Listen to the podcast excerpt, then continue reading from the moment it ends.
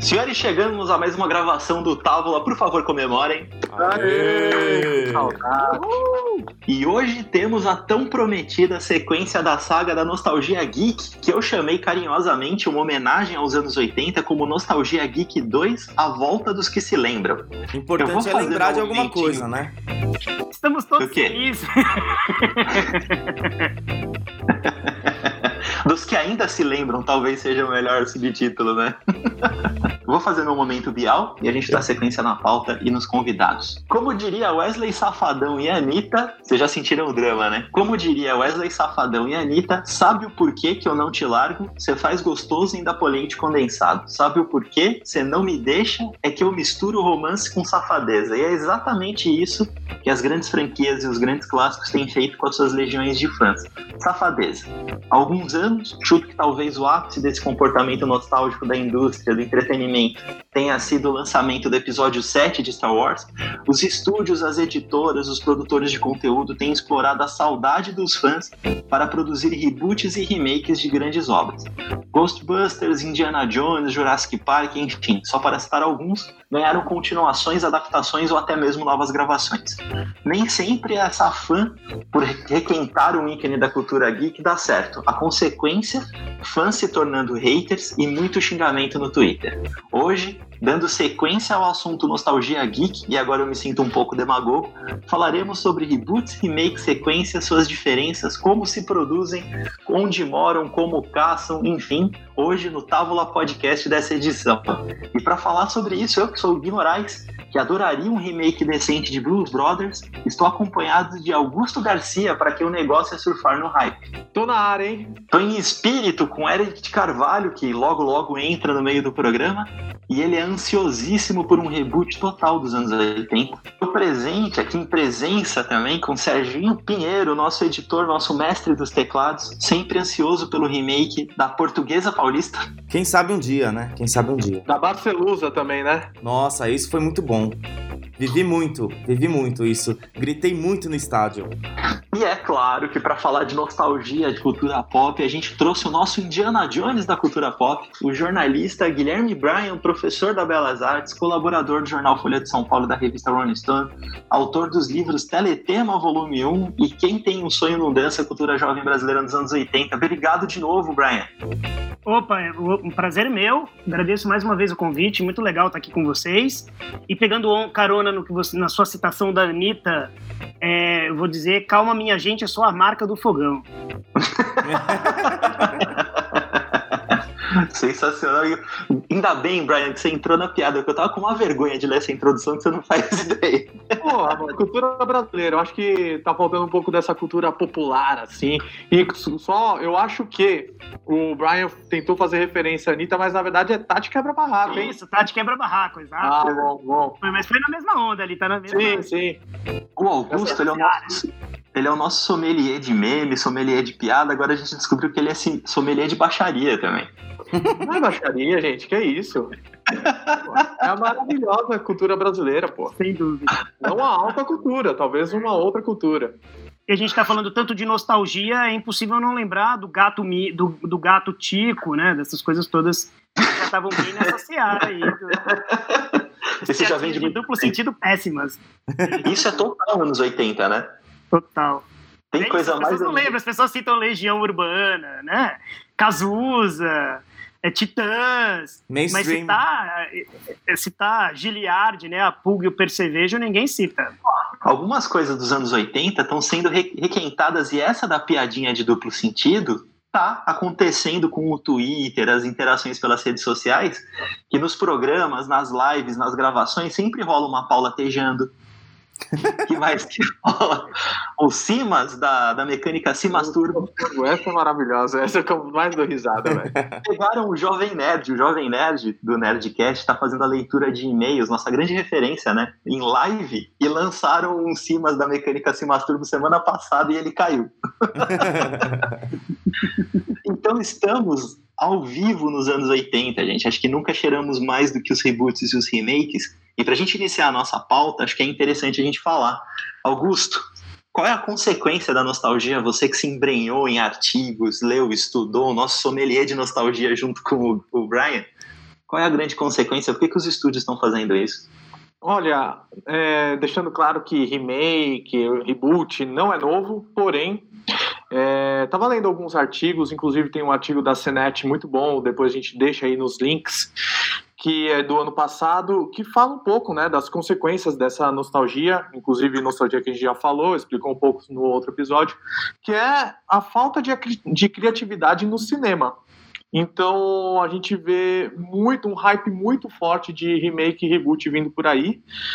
Já no ano passado a Disney extrapolou, teve muito, teve Rei Leão, teve Aladdin, teve, teve Dumbo também. Agora tá vindo Mulan.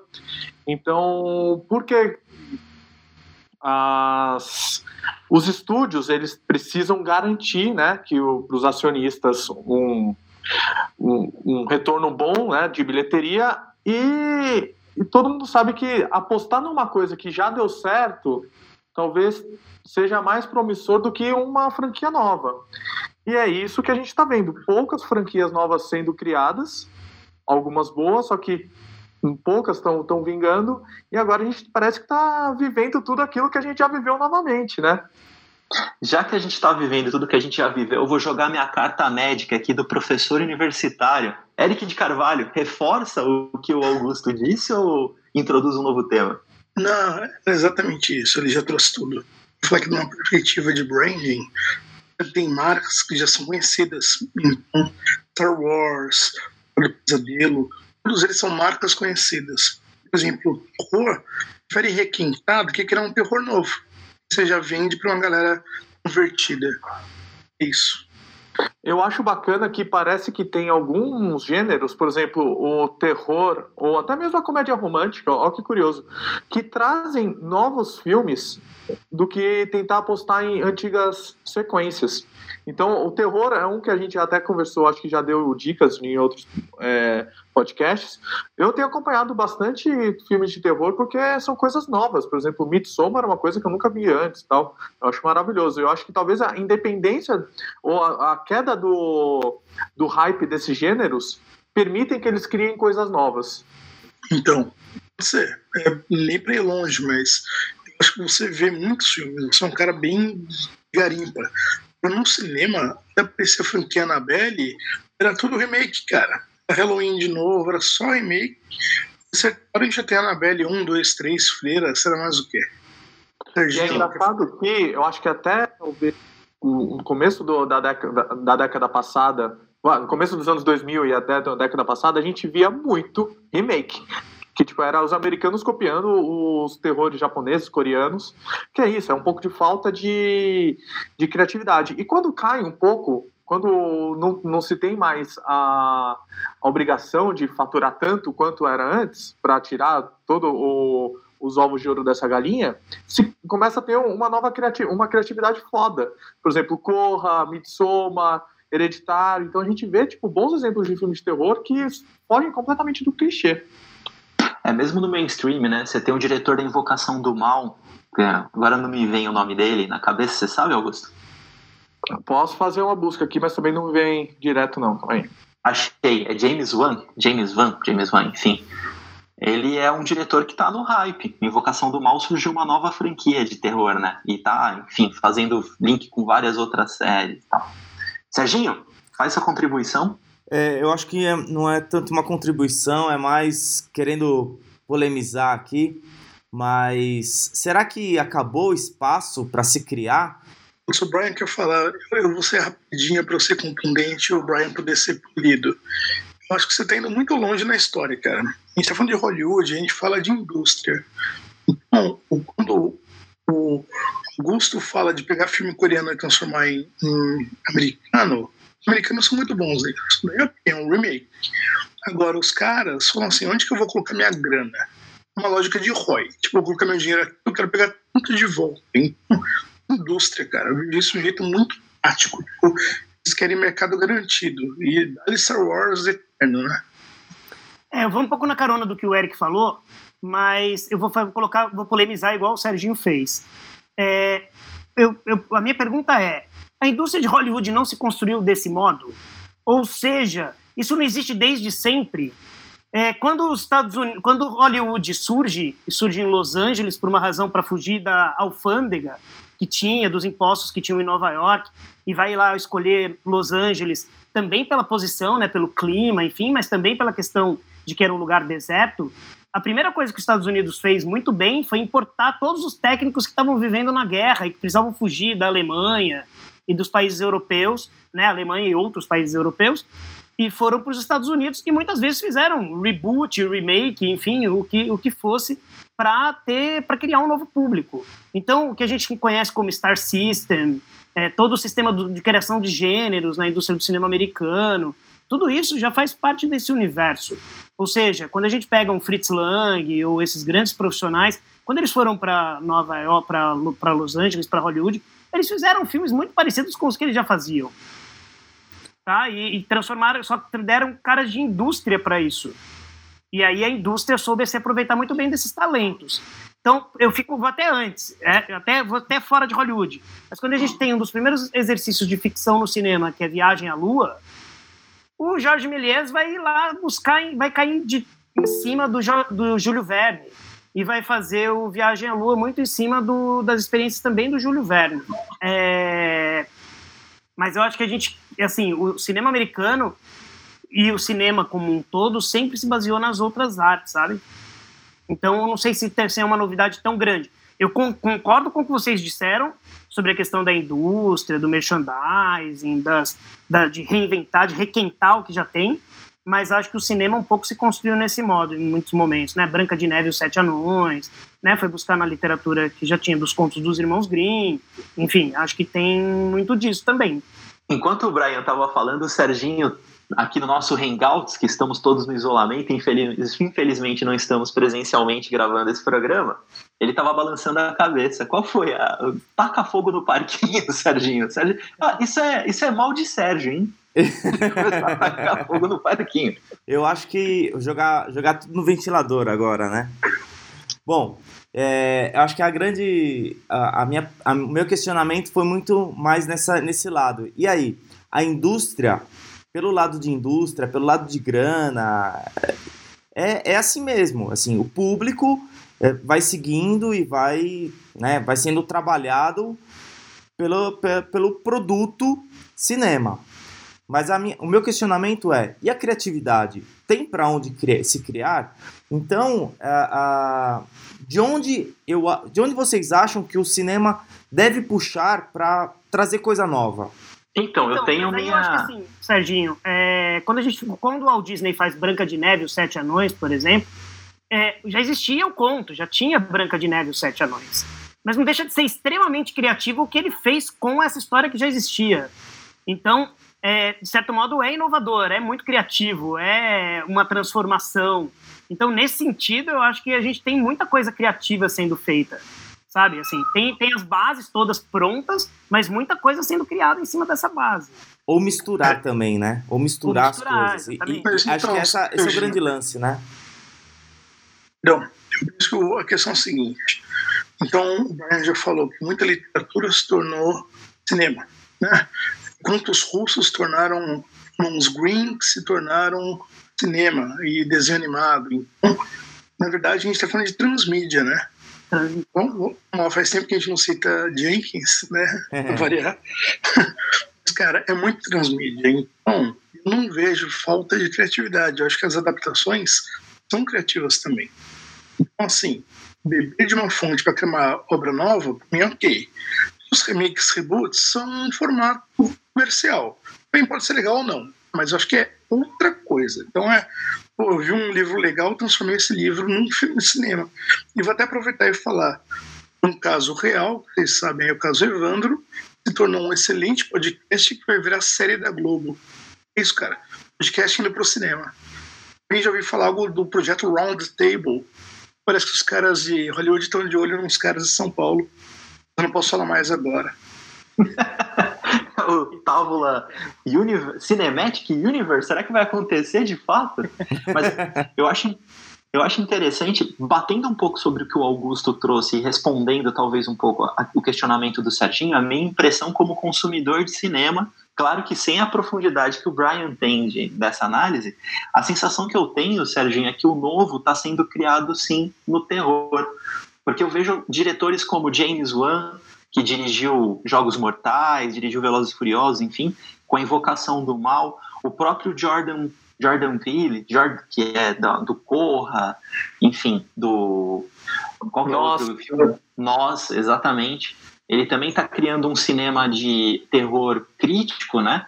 E eu terminaria com o Ari Aster, que é o diretor do Hereditário, que acho que é o filme mais impactante de terror que eu assisti recentemente. Hereditário e Midsommar. Midsommar, exatamente. Então o novo no cinema parece que está no terror. E os blockbusters, eles foram inundados Olha o nosso prenúncio na cultura, no, no nosso episódio piloto do Távola, Geeks vs Nerds. O cinema mainstream foi inundado pela cultura nerd, pela cultura geek. E a gente teve essa discussão na construção da pauta, que era, será que agora, então, o nerd se tornou pop? E aí, em vez de você dar sequência em cima dos grandes clássicos pop, dos grandes clássicos nerds, você tem que reconstruir essas obras para que todo uma nova, um novo público tenha acesso a ela e isso acaba surgindo os remakes, os reboots e tudo mais. Você não acha, Eric? É, eu vou fazer o comentarista e deixar o Brian falar muito mais. Eu vejo o seguinte, eu insisto que tem um terror mass, né, de massa, e ele trabalha muito com reboot até hoje. Daí descobriram coisas novas não tão finas como vocês falaram. Esses são interessantes que são gêneros híbridos, eles são cor com humor, com crítica social. Acho que rende um episódio, como já falei para vocês. Falar de Corra, Parasita, cara, que, que é um mix de estilos, isso é novidade. Agora, eu acho que a ação, mais espaço, merchandising. Eu insisto, Star Wars vende robô e vende sucrilhos. E terror não vende robô. Então, Fred Krueger só tem um e o resto todo mundo morre, entendeu? Então a ação é um lugar melhor para os reboots e para o mercado da grana que o terror. Agora sim, Brian. Tá bom, deixa eu é, falar de verdade. Acho que o Eric citou várias coisas que são legais. Primeiro, o Henry Jenkins, o papa né, dessa questão da transmídia, cross-mídia, cultura da convergência, enfim. Mas acho que o prime a primeira metade do século XX, na história do cinema, não tinha tanto isso, porque o cinema era uma arte muito recente. Então não tinha como fazer remake de cinema porque não tinha cinema. Mas, mesmo assim, quando se faz o Drácula, por exemplo, no cinema americano, já não deixa de ser uma referência ao Nosferatu, que só não tem esse nome porque teve um problema de direito autoral.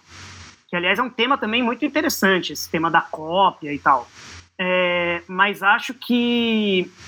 Então, já se tinham esses remakes ou esses reboots, enfim, é, no cinema a, a, é, americano da primeira metade do século XX. Eu acho, e aí mudando, já dando um salto do temporal gigantesco, eu acho que a tendência hoje, e o Oscar mostrou isso, é que as grandes criações ou as coisas mais novas, mais inovadoras, não venham exatamente do cinema americano ou da indústria americana, mas venham de lugares, lugares como a Coreia, a Índia, a Nigéria, enfim, que são grandes produtores de audiovisual e de cultura pop como um todo. E não é à toa que Parasita ganhou o Oscar. É um prêmio da indústria. É bom lembrar que todo mundo reclama do Oscar, mas o Oscar é o prêmio da indústria. Tem muita gente votando, então pode acontecer qualquer coisa, mas mesmo assim não deixa de ser um sinal do que a indústria americana, tá, como um todo, está pensando.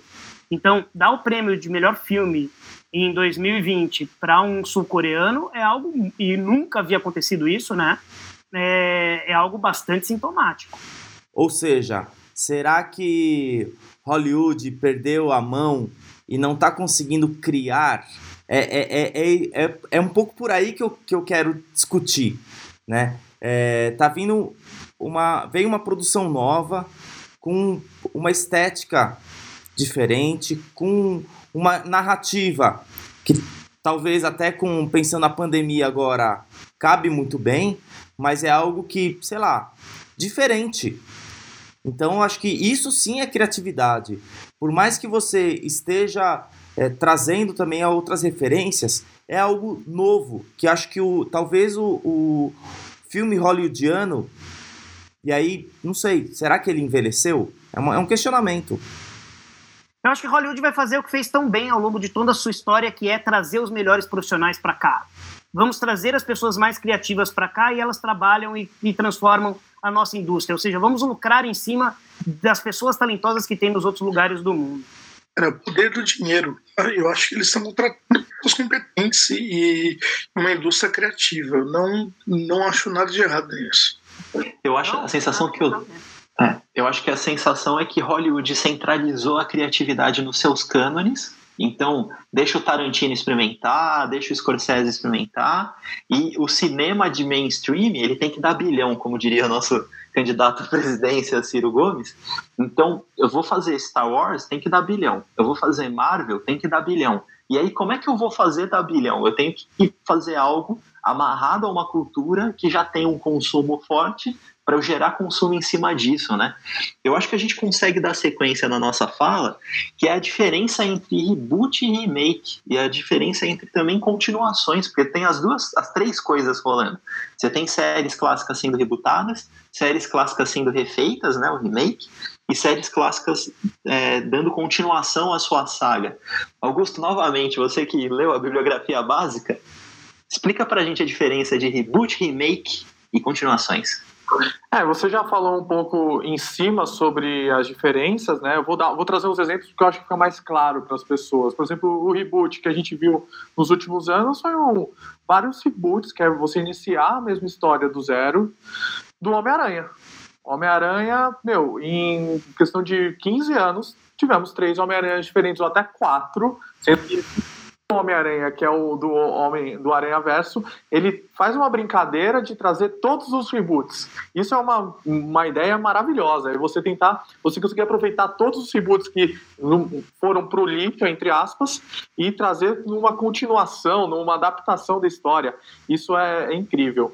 Temos também os remakes, então o Disney está extrapolando nos remakes, como falei no começo, com Rei Leão, Aladdin, é você fazer uma coisa que já foi feita antes, só que você traz uma maneira mais moderna. Talvez, tipo, Fantástica Fábrica de Chocolates é um outro grande, grande exemplo. Guerra dos Mundos. Eu, tenho, eu confesso para vocês que eu tenho muito medo do Rei Leão, mesmo. Eu fiquei muito assustado com aquela, aqueles leãozinhos com as bocas mexendo e saindo as vozes. Sem expressão nenhuma, sem expressão. Assustador, assim. Parecia um filme de terror, desse ela corra e tal. Para mim, assustou tanto quanto. Eu li um, só um tweet que falou que o grande problema do Rei Leão foi a falta de sobrancelhas. não tinha sobrancelhas, então não tinha muito não, os animais. Era muito bizarro mesmo. Cara, a única cena que funcionou. Que é muito curioso, que é de que o primeiro órgão do nosso corpo que se expressa é a sobrancelha. Ou seja, às vezes a gente acha que não vai, foi com a cara de alguém por alguma razão que a gente não sabe qual é, e é por conta da sobrancelha. Isso, isso daí adianta, Brian, uma pauta nossa que o Eric está querendo investir, que é para a gente falar sobre robô. E é interessante que tem um estudo, tem até uma expressão, obviamente a gente vai pesquisar mais para falar, que é a, a, você reconhece a estranheza no Android, por exemplo, pelas expressões da sobrancelha e do olhar. É esse gap entre o, a proximidade com a realidade de um ser humano e de uma cópia que você percebe que você está diante de algo estranho que não é humano. Isso acontece nas animações e tal. Para mim, a única cena de Rei Leão que funcionou e vai funcionar sempre é a morte do Mufasa, porque é um filhote, né? E você tem as expressões do filhote de pena e de dor muito mais facilmente no, tanto no desenho quanto na realidade. No restante, cara, é leão pra tudo quanto é lado. Você tem medo de todos eles. Acho que você tem razão. É um filme de terror o novo Rei Leão, né? Ele ficou muito mais próximo do Hamlet do que a, a primeira adaptação da Disney, que é um desenho, com essa intenção, né? Ficou um Hamlet fofo. Esse não, ficou um Hamlet propriamente dito. Boa. O Augusto é, citou. É, é o Hamlet mesmo, né? Eu tava lendo, terminando de ler o livro do. É, oh, agora escapar o nome. Do Harari. E o Val Noah Harari. E ele faz essa relação exatamente entre o Rei Leão e o Hamlet e fala sobre a relevância. E, e não deixa de ser também é isso, né? A releitura né, dar uma nova visão. É uma cópia revista com o seu olhar, enfim, mas não deixa de ser também uma cópia, né? Uma transposição, enfim, seja, mudam as expressões, mas o conceito continua o mesmo. Mas é isso, né? Eu acho que o Rei Leão foi bebê total no Shakespeare. Sim. O, Augusto citou algumas obras, mas para mim, o exemplo máximo de reboot, e aqui eu vou fazer uma meia-culpa, e alguns nerds mais pesados vão me julgar. Eu entrei pelo mundo de Star Trek pelo reboot do J.J. Abrams. Eu não tinha assistido nada das séries clássicas, nada dos cânones. Assisti os filmes que foram reboots e para mim, que não sou um consumidor antigo de, de Star Trek, foram muito decentes e me, me, despertaram esse interesse de caramba, que universo legal, vou, vou curtir. E eu me peguei assistindo a série de 68 esses dias que está disponível no Netflix, a primeira temporada clássica de Star Trek e é inteligentíssima e me pegou. Mas é interessante como talvez eu tenha sido o alvo clássico do J.J. Abrams. É um cara da nova geração que não tem contato com esse, essa obra e eu vou vender para ele e de alguma forma ele vai entrar nesse universo, né? É, o que o Gui falou é, me lembra muito o meu consumo de James Bond. Eu levei a sério a partir do Daniel Craig. Antes eu jogava só os jogos do Pierce Brosnan e tal, e não curtia, achava muito galhofa tal.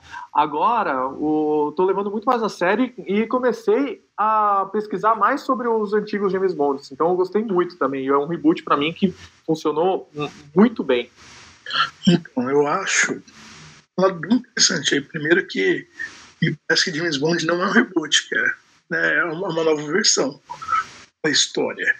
Então, olha só, e o Craig começou a ter um prequel, ele, a primeira história do, Daniel Craig, né? O Daniel Craig foi a primeira história do Bond, segundo os livros do Ian Fleming. Então eu queria comentar o seguinte: me parece que o objetivo de um remake é reatualizar o público. Bem o que rolou com vocês dois. Então você fala, conheci Star Trek devido ao novo. Ok, conheci James Bond devido ao novo. Então é isso, eles vão reatualizando, a franquia continua rendendo. Sim, a gente, por exemplo, é, dos anos 80, né, falando dos anos 80, a gente viu o Scarface do Brian De Palma como uma coisa muito nova e ele atualizou muito o Scarface.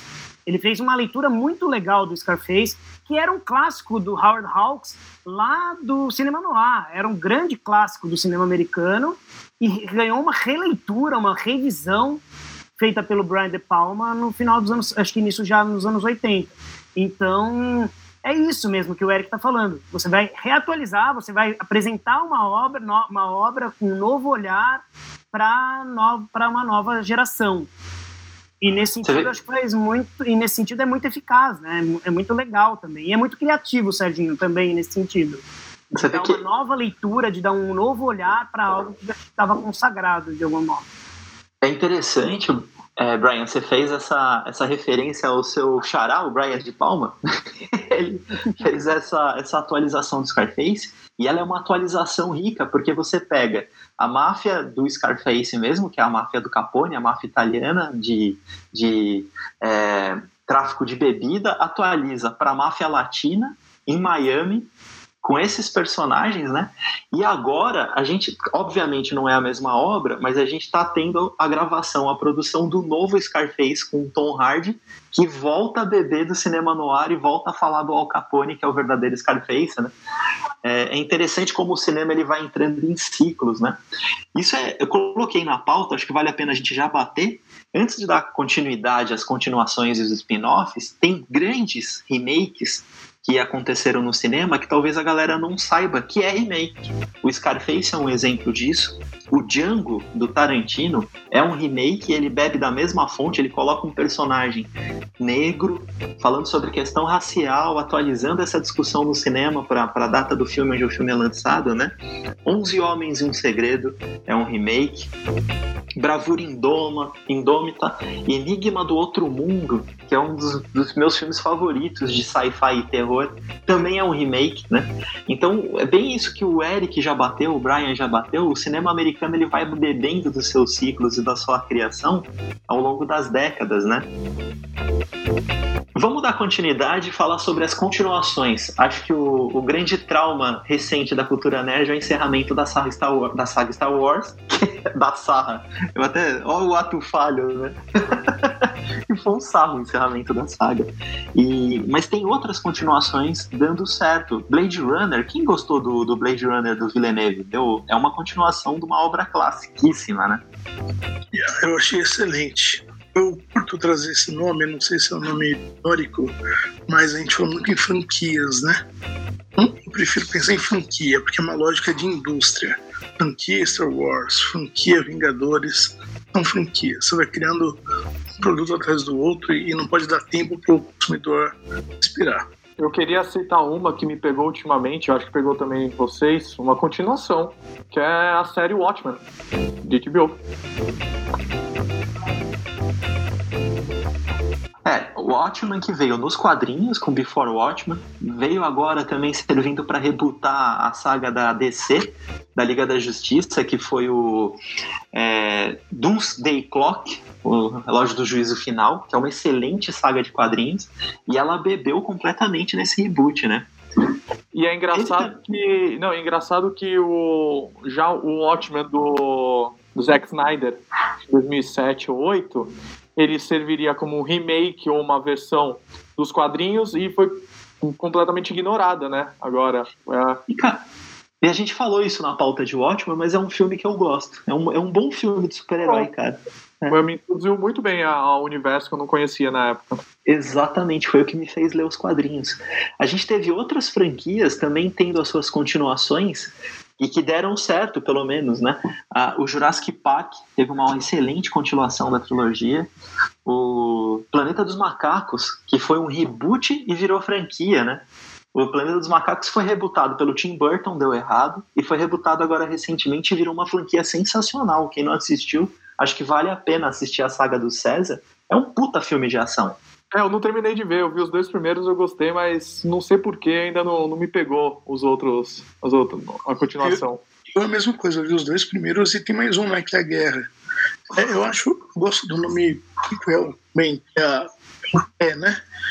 E, de novo, eu acho que o prequel fez uma coisa muito forte da, dos remakes, que é você saber como vai terminar.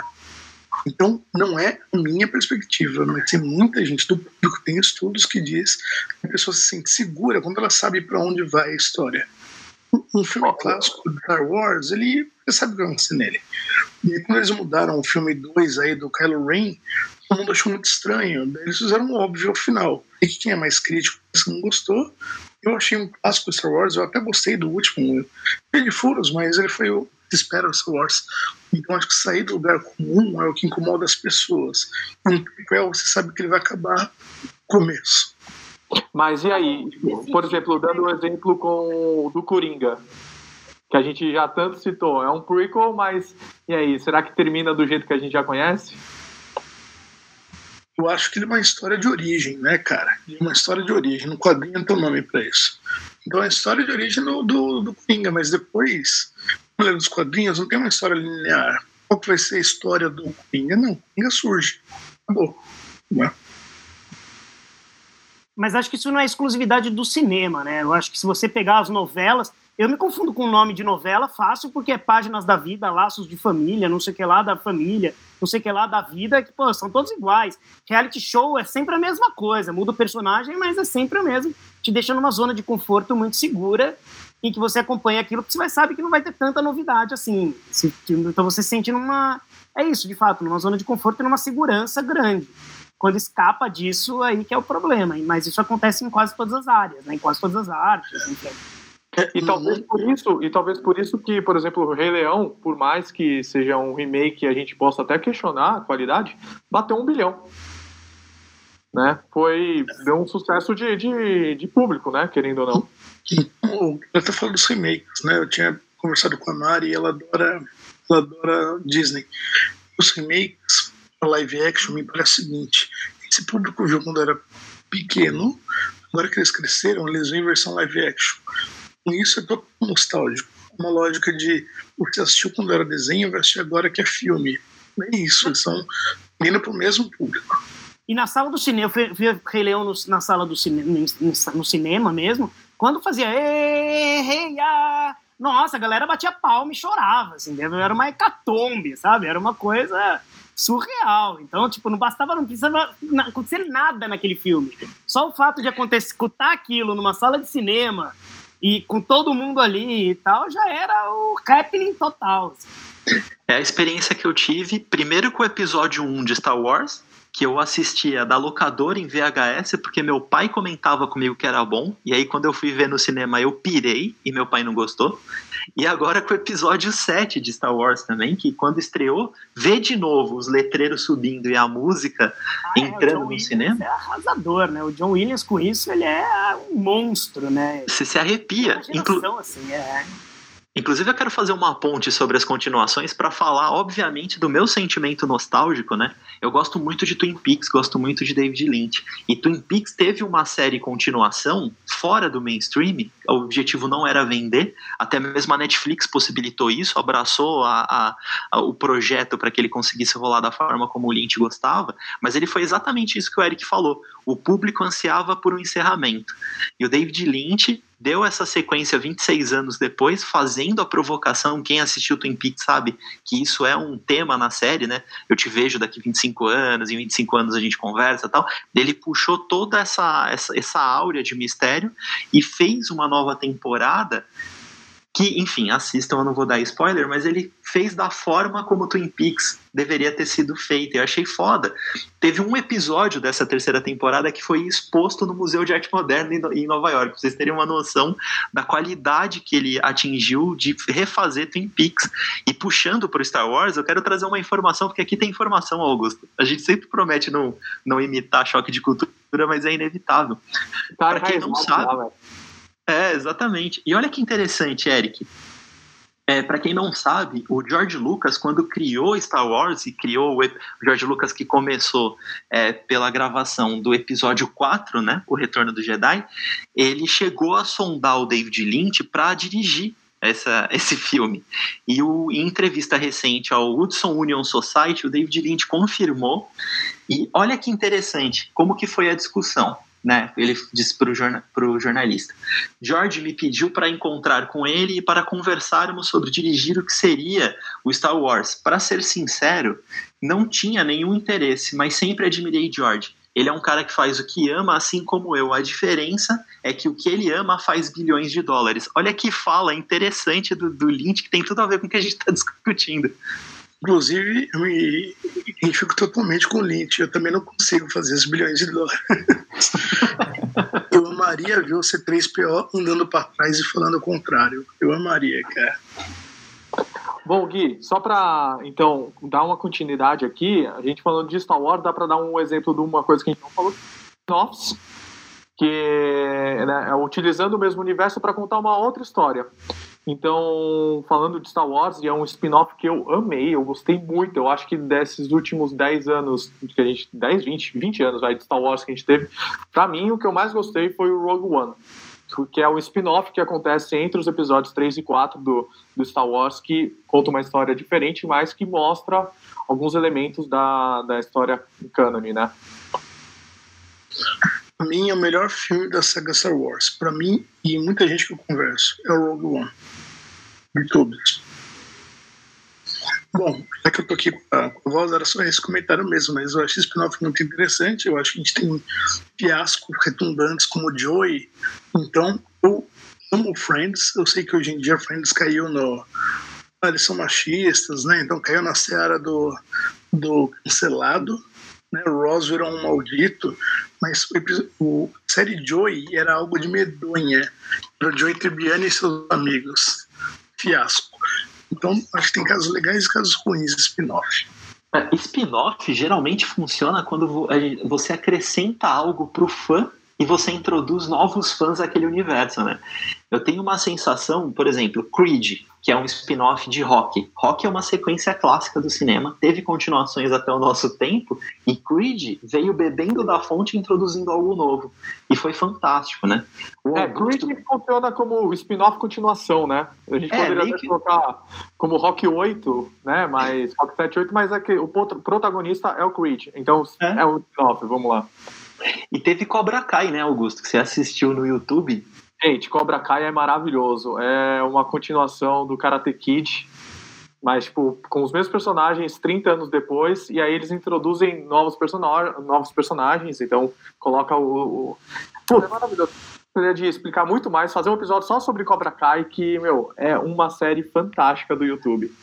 Agora, assim, eu acho meio deprê ver o, o Sylvester Stallone e o Arnold Schwarzenegger tentando ficar no mesmo universo que eles tinham nos anos 80, 30, 40 anos depois. Sabe, é bem, é bem deprê. Mas eu, eu vou falar, vou ir na linha dos spin-offs e das continuações, enfim, dos remakes. Uma vez eu pedi para uns alunos numa turma pesquisarem sobre a Branca de Neve e aí pesquisarem no YouTube versões e me indicassem as versões que eles tinham encontrado da Branca de Neve. Cara, é surreal o que aparece, porque tem Branca de Neve pornô, tem Branca de Neve de tudo quanto é jeito. E é muito louco, assim. Então, quanto essas histórias vão sendo requentadas, recriadas, relidas, revistas. E é infinito isso. É uma. É, é muito legal. É muito legal a criatividade das pessoas. O Brasil fez muito isso com o nome de pastiche ou de paródia que era pegar os grandes sucessos do cinema americano e no ano seguinte fazer uma releitura pela chanchada. Então, Oscarito e o Grande Otelo fizeram, chamava Matar ou Morrer, que virou Matar ou Correr. É, o clássico chamava Sansão e Dalila, que virou Nem Sansão nem Dalila. Então, já se fazia muito isso, né? Que são os pastiches, as paródias. Jorrada nas estrelas. eu, fiquei pensando nos Trapalhões. Os Trapalhões fizeram muito isso, né? Tem muito filme do, trabalho, do Trapalhão na década de 90, 80, que é, inclusive, os Trapalhões no espaço tem uma das melhores cenas em piadinha do, do Mestre Yoda, que é um personagem emulando o Mestre Yoda nas costas do Mussum. E é uma puta cena. É sensacional. Fazendo uma releitura da, do Mestre Yoda nas costas do Luke, né? Que é uma das cenas mais famosas do Star Wars a gente pensa, por exemplo, em nostalgia, nessas coisas. Ah, a gente está discutindo um universo e sempre vai ter alguém que vai falar, mas isso já aconteceu lá atrás, assim, já teve exemplos lá atrás. Eu estava pensando nas lives que acontecem em casa. Falei, pô, eu que sou um Beatlemaníaco, falei, pô, mas os Beatles já fizeram, de certo modo, isso lá no Larry B, no topo do prédio. E, e é isso, as pessoas viram, e aquilo foi filmado, reproduzido. É uma, outra tecnologia, outro sistema, mas é como, quase como se fosse um reboot, vamos dizer assim, né? É, de uma ideia que já acontecia. Então, tem muito isso. Agora, eu queria fazer uma pergunta para o Serginho, é, que é a seguinte: eu ia fazer para o Eric, mas eu vou fazer para o Serginho que é o seguinte: no nosso mundo, Serginho, da literatura ou do mundo acadêmico em que a gente escreve, a gente não está fazendo o tempo inteiro reboot, spin-off, remake de textos, de trabalhos, enfim, não tem muitos autores. Sei lá, Rubem Fonseca, de certo modo, não fez remakes, reboots dos próprios livros muitas vezes, o Rubem Alves, é, sei lá, o Flusser. Enfim, será que todo mundo, de certo modo, não trabalha também nesse sistema? Sempre... Será que isso não extrapola o cinema? Sempre olhando para o passado e tentando enxergar algo novo ou tentando enxergar como, sei lá, Flusser, o é, que, que seria de Flusser vem do mundo de hoje? Né? Acho que tem, tem um pouco disso, né? Como que a, aquela visão do passado é, seria se fosse atualmente. Então acho que a, a minha, essa, essa, isso que eu falo de, de criatividade é um pouco isso, né? Acho que a criatividade ela vem de repertório e ela vem de enxergar o mundo e sair daquilo que é, é, aquela, aquela primeira matéria, aquela primeira narrativa, aquela primeira história e criar algo em cima, né? Como que eu vou criar algo em cima observando um novo mundo? A gente está é, vivendo esse momento aí de quarentena que, poxa, quantas vezes a gente se pega assistindo um filme ou ouvindo uma música e fala, nossa, o que, que seria pensar isso daqui é, é, nos mundo, no mundo de hoje, né? Sim. Ver um filme que as pessoas se encontram e fazem. O que, que seria escrever o mundo pensando hoje, sentar na frente do computador para escrever isso? E eu acho que a criatividade ela é isso. É você observar o passado, é juntar uma série de, de, de questões, mas também olhar para frente e falar: poxa, já criaram tudo isso daqui que eu posso fazer de diferente? Ou como que eu posso pensar essa história de uma forma totalmente diferente? Né? Eu acho que isso, Mas isso ao é mesmo legal. tempo a gente não se repete, ao mesmo tempo a gente se repete também.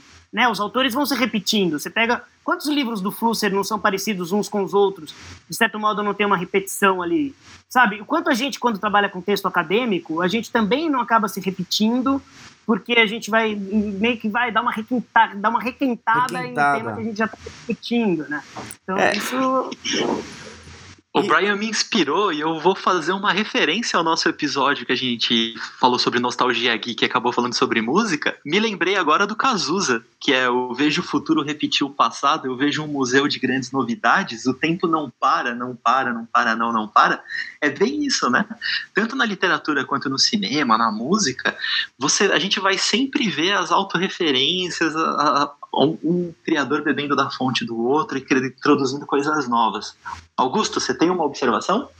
Eu tenho duas, na verdade. Eu acho que uma pode até ser uma deixa pro próximo, futuro episódio que a gente já tá concebendo aqui. Primeiro é que estavam falando sobre como você pega uma obra e fala, meu, isso poderia ser contado de outra maneira. E isso é uma, uma bela forma de criatividade até. E isso eu vejo em Westworld. Westworld é um filme dos anos 70 que foi recriado, eu já dei essa dica, mas foi recriado agora para essa série que é maravilhosa, conta de outra maneira. E, meu, já deixo a dica. E a gente tá falando muito sobre, eu acho que samples e cópias, né? É você pegar uma, uma referência e criar algo, algo novo. Isso muito DJ faz. E, e acabou que tem até um. Fazendo uma referência a um outro podcast, que é o podcast Escuta do Nexo, eles têm um episódio que falam sobre a, uma batida. Um, um, um, acho que o nome é Amen Beat, isso, que é são é uma batida de bateria que acabou virando esse sample acabou virando a música eletrônica moderna. Então, é maravilhoso. Acho que a gente pode dar uma continuidade para falar de cópia, sempre a importância da cópia para a criatividade, para uma construção de uma nova cultura, né? Sim, agora eu fiquei pensando aqui sobre, eu também retomando Gui, o episódio passado, é, quando a gente fala que as bandas dos anos 80 eram muitas vezes cópias, entre aspas, ou muito parecidas, às vezes pegando riffs quase que idênticos a, aos ícones internacionais, é, isso continua acontecendo. A gente pega Paralamas, né, era muito parecido com o The Police, o Legião era, às vezes tinha coisas que eram idênticas aos Smiths.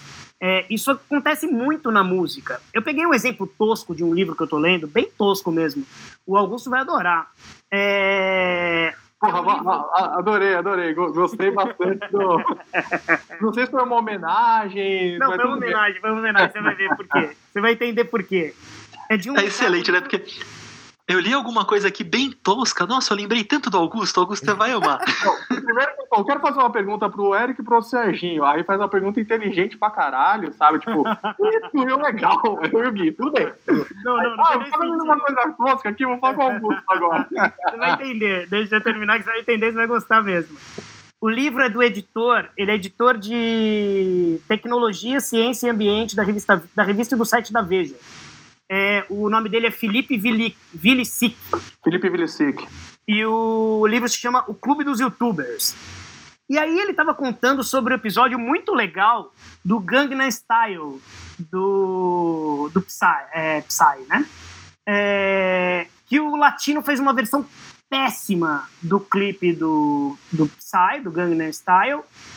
E o Cauê fez um clipe zoando total a versão do latino. E isso gerou uma polêmica gigantesca, porque eles foram em programas de TV, eles começaram a brigar. E aí o, Cal, o Cauê e outros youtubers começaram a falar: pô, mas por que, que o latino tá tão enfesado se foi ele que fez uma versão tosca do cara do sul-coreano? Por que, que a gente não pode fazer uma versão dele se ele fez uma versão do outro cara? Então, por que não?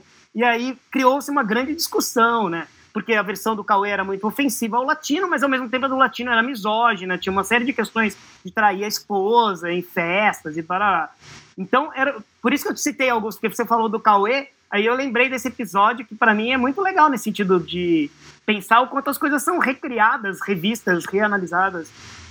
Latino que já copia desde antes do Psy, né? Com hoje é festa lá no meu AP, no meu AP pode aparecer, vai rolar o da Lele que é inclusive um, uma previsão do nosso 2020, né? Que tem gente furando a quarentena fazendo festa num apartamento, cara.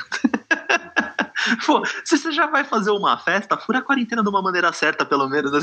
fazer festa, na...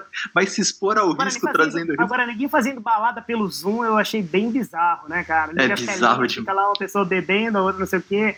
Achei meio estranho aquilo. Eu confesso Ô, você Brian, que eu não consigo eu- essas modernidades, eu não acompanho tanto. Eu vou confessar um negócio pra vocês. Tirando vocês pra gente gravar o Távola que eu faço com todo o prazer do mundo, fazer call com uma galera me dá uma preguiça. Eu não tenho vontade. eu acho que a gente entra na conclusão da nossa pauta, que é o mundo em quarentena, que acabou virando esse mundo dos reprises, né? A gente tá vendo reprise de novela, reprise de jogo, reprise da final de 2002, reprise da final de 94. Outro dia eu tava vendo um Vasco e Flamengo da Sport TV. E foi um puta de um jogão, eu me diverti horrores Foi o assistindo. Luiz Roberto que narrou, certeza. Bom, hein? Só estão reprisando jogo péssimo. Será que eles vão começar a reprisar uns jogos bem legais, assim? Jogar. O de 2002 até foi bom, mas o de 94 é uma lástima. A única coisa que eu não quero ver o reprise é o Palmeiras e Vasco naquele torneio Rio-São Paulo, que o Romário acabou com o Palmeiras. Mercosul. Foi no Mercosul? Foi o Olha, curso. Ah, sacanearam a gente. Sacanearam a gente, o Romário entrou no jogo, acabou, a gente tava, eu tava feliz, eu lembro do momento, e o Romário acabou com toda a felicidade palmeirense num, em 45 minutos. Ah, podiam passar coisas bonitas como o São Paulo bicampeão mundial. Passou, passou, Assim, passou, né? passou na Passou, Band. passou. Passou na Band? Pô, Passou na Band. eu queria ver, pô, queria ver. Podia passar um remake, né? É, Série A2 do Campeonato Paulista. É, Eu falei na abertura, o Serginho ele tá esperando o remake da Lusa. O Eric falou que é um reboot, na verdade. Só reboot salva. Exatamente. Começar de novo, né, cara? Inclusive, eles tentaram um reboot, é meio triste falar, mas quando eles mudaram o nome de portuguesa pra Lusa. Não, Serginho, eles mudaram o nome pra Lusa. não, não, Serginho, Pra ganhava não mudaram. público também Serginho, Agora, o Serginho, Serginho que me desculpe, e com todo respeito a ele, é, tem um meme que eu gosto muito, uma foto, na verdade, que é, a gente tava falando de piada ruim, do gato tico e coisas do gênero. Tem uma foto incrível que é o Cebolinha mostrando a Lola Palusa. Achei isso sensacional. Vocês vocês já É um bateram na memes minha piada nerd, que não vai ter graça nenhuma, porque vocês apelam sempre. Mas gosto do Lusa porque traz um, um anglicismo, né? Uma lusa, ou The Lusa Team. Eu, Isso, Loser, eu, uma queria, vez, eu queria encerrar. Eu queria só falar, só deixar uma polêmica no ar. Seria o Corinthians o spin-off do Palmeiras? Ixi, a gente não tá com a pessoa certa pra rebater isso. total spin-off, cara. Né? Serginho, só fazendo mais uma provocação. Lá Você vem. quer ver a Lusa dar certo? É fácil. Vende o Canidé, contrata o James Gunn e investe em animação. Você vai ver se não dá bilhão no cinema hollywoodiano. A dívida do Canindé não dá pra contratar mais ninguém. Mas, enfim, esse mundo em quarentena, ele acaba sendo uma despedida do mundo pré-Covid, né? Eu acho interessante o quanto essas, esses reprises, eles têm um ar de nostalgia por si. será? Desculpa, você- puta, desculpa aí, Gui, entrei muito. Eu falei assim, será mesmo que é uma despedida, cara?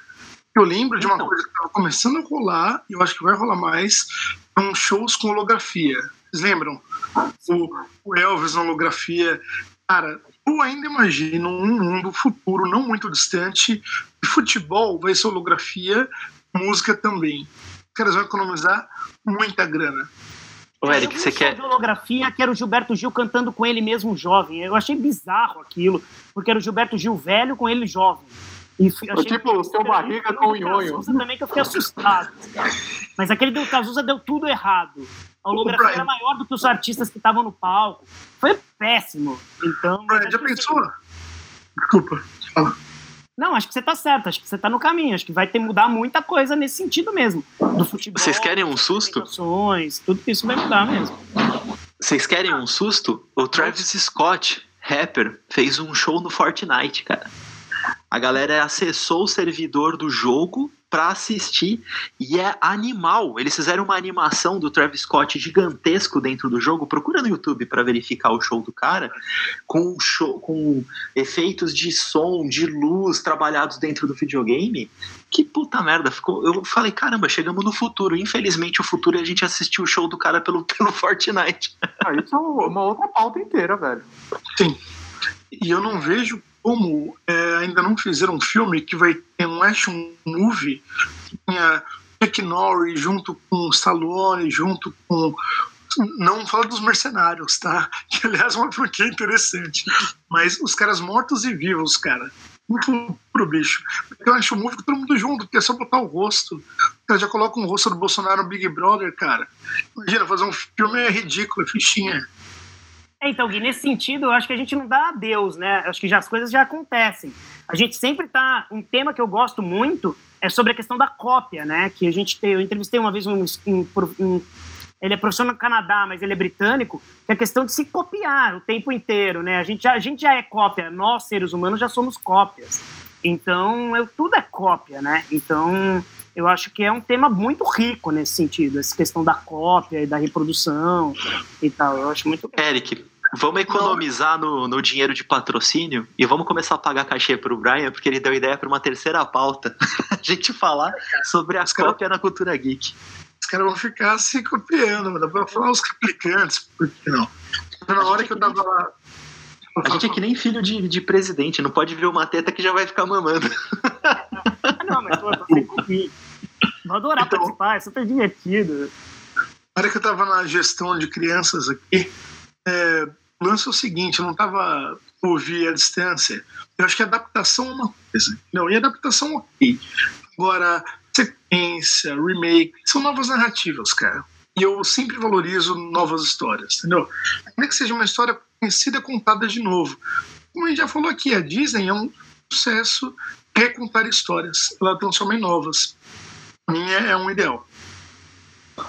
Vocês querem um dado interessante, Eric? Você abriu até para o encerramento. A gente tem uma novidade agora no encerramento. Eu vou falar sobre as nossas interações no Instagram. Estamos com interações finalmente com ouvintes. E olha que interessante. A gente fez uma pergunta, Brian, no nosso Instagram, se as pessoas preferem remakes ou novas histórias, né? É mais ou menos esse o Stories. Novas histórias ganhou com 82%. As pessoas Uau. preferem criação de novas histórias. Eu achei é, isso interessante. É o nosso público, né? É, lógico, é um recorte do pessoal que escuta o Távola, mas é relevante a gente imaginar. E aí, tem algumas pessoas que citaram algumas respostas aqui interessantes no, no nosso questionamento, eu acho que vale a pena falar. Por exemplo, o Matheus, que sempre escuta a gente, citou o Jurassic Park, que a gente acabou falando na pauta, né? O João Messias e o Rafael Silva, que já foi nosso integrante, eles citaram Resident Evil. Então é interessante falar sobre isso. Resident os jogos está surgindo um, uma forte onda de remakes, Resident Evil 2 e 3. Você tem regravação do Final Fantasy VII, né? Regravação não, remake do Final Fantasy VII sendo e sendo muito aliás, bem recebido pelo público. Aliás, vamos fazer um filme do River Raid para alegria do Eric, né? Assim, o Eric vê o River Raid numa, no formato mais moderno, enfim. O Enduro, cara. Pode fazer que eu vou estar tá lá. é Enduro, é verdade. Teve muita gente citando Star Wars, citando é, Star Trek. Caramba, muito, o pessoal interagiu e foi interessante porque foi bem dentro do que a gente utilizou na pauta. Então, pessoal, sigam nos acompanhando no Instagram. Vocês cooperam em espírito para a gravação do Távola Podcast. Vamos arrumar para o encerramento? Indicações da semana? Quem quer começar? Eu posso começar, galera. Vou, falar, vou dar uma dica aqui, entrando um pouco na, no tema, que é o CD novo da Dua Lipa. É, eu falei que ia pegar de surpresa. Maravilhoso. O nome do álbum é Future Nostalgia. Então já diz muito. Eu gostei muito desse álbum porque ela trabalha bem a disco music dos anos 80 com o pop atual. Então tem muito sintetizador, tal. Inclusive um dos clipes dela e é, ela fez uma regravação daquela música Physical eu não vou cantar aqui para não passar vergonha, mas é maravilhoso. O clipe dela é todo cheio de referência dos anos 80, parece que é uma aula de ginástica de VHS dos anos 80. É maravilhoso. Então, o CD novo da Dua Lipa tá maravilhoso, um dos melhores CDs desse ano. Eu, Tem algumas. É, eu vou de clássicos de novo, porque eu não consumo nada de novo, né? O Augusto sempre fala, vamos falar do que a gente está assistindo. Cara, eu tô há 45 dias assistindo Toy Story. Eu tenho teorias várias sobre Toy Story, sei tudo. Então eu vou falar de outras coisas, de clássicos. É, falar de nostalgia, Stranger Things, se alguém nunca provou, porque é muito legal. Realmente eles captam o clima dos anos 80, genial para quem não conhece. E literatura continuo amando 1984, que é a história de um, um grande ditador, de uma nação, que o cara diz e desdiz tudo. Então ele fica desdizendo e a galera já não sabe o que é verdade. Olha, antigo, mas é muito atual. Qual é o próximo? Serginho, deixa a sua indicação. Vamos lá, acho que a minha indicação, pensando em remakes, acho que é um exercício muito legal a gente assistir a versão original e aí depois uma versão atual. E o que eu quero indicar para esse exercício é Guerra dos Mundos. Eu acho que vale muito a pena assistir a primeira versão e depois a segunda, que é, é muito legal assim a gente observar como a mesma história, a mesma ideia de narrativa vem com uma tecnologia, uma outra forma de filmagem, mas que, putz, vale muito a pena. É muito legal ver o tempo passar através dessas duas, desses dois filmes. Serginho, Guerra dos Mundos, inclusive, que teve a ocasião do, do Orson Welles, né? Da, da chamada no rádio, que tem completa no YouTube. Você consegue ter acesso a esse áudio, é sensacional, vale a pena pra gente que gosta de podcast, gosta de ouvir. É legal, eu vou procurar o link e vou disponibilizar pro pessoal ouvir, que é legal. muito bom. Ouvir o áudio original, o primeiro filme e depois o segundo. E eu, total tiozinho do pavê, é, eu, eu trago as coisas para mostrar no podcast. Olha que coisa absurda, né? Podcast não tem imagem, eu trago DVD para mostrar, enfim. Mas estou aqui com as coisas na mão, vocês ficam imaginando aí. Mas eu queria indicar dois, dois filmes que eu vi on, revi ontem, que eu acho que são bem legais.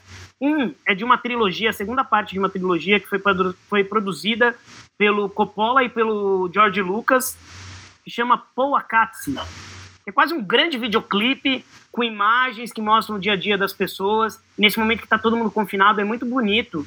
É, já é bonito, mas é interessante para a gente pensar as pessoas, a vida das pessoas em ambientes externos. Enfim, esse filme é bem bonito, chama Poa Katsi, A Vida em Transformação.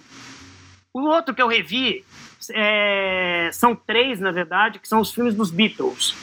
O A Hard Day's Night, que tem o péssimo nome em português, Os Reis do Iê, que é um horror esse nome, mas foi esse nome que se deu é, o Help e o Yellow, Yellow Submarine. Depois teve o que o, o Paul dirigiu para a BBC, que chama Medical Mystery Tour, mas aí já eu acho menos, menos, sim, um pouco abaixo desses outros três. E eu trouxe dois livros que eu comecei a ler essa semana que eu acho que são bem legais. Um é a autobiografia do Monty Python, que é um grupo britânico super legal, são várias entrevistas de todos os integrantes. Um deles faleceu recentemente, inclusive, mas é fantástico, assim, muito legal, muito divertido. E o outro, que tem um título que eu acho que é bem provo provocador, pra, até para o nosso pro podcast de vocês, é, é um jornalista da New York Times, um colaborador da New York Times, e chamado Nicholas Carr, e o título do livro dele é O que a internet está fazendo com os nossos cérebros?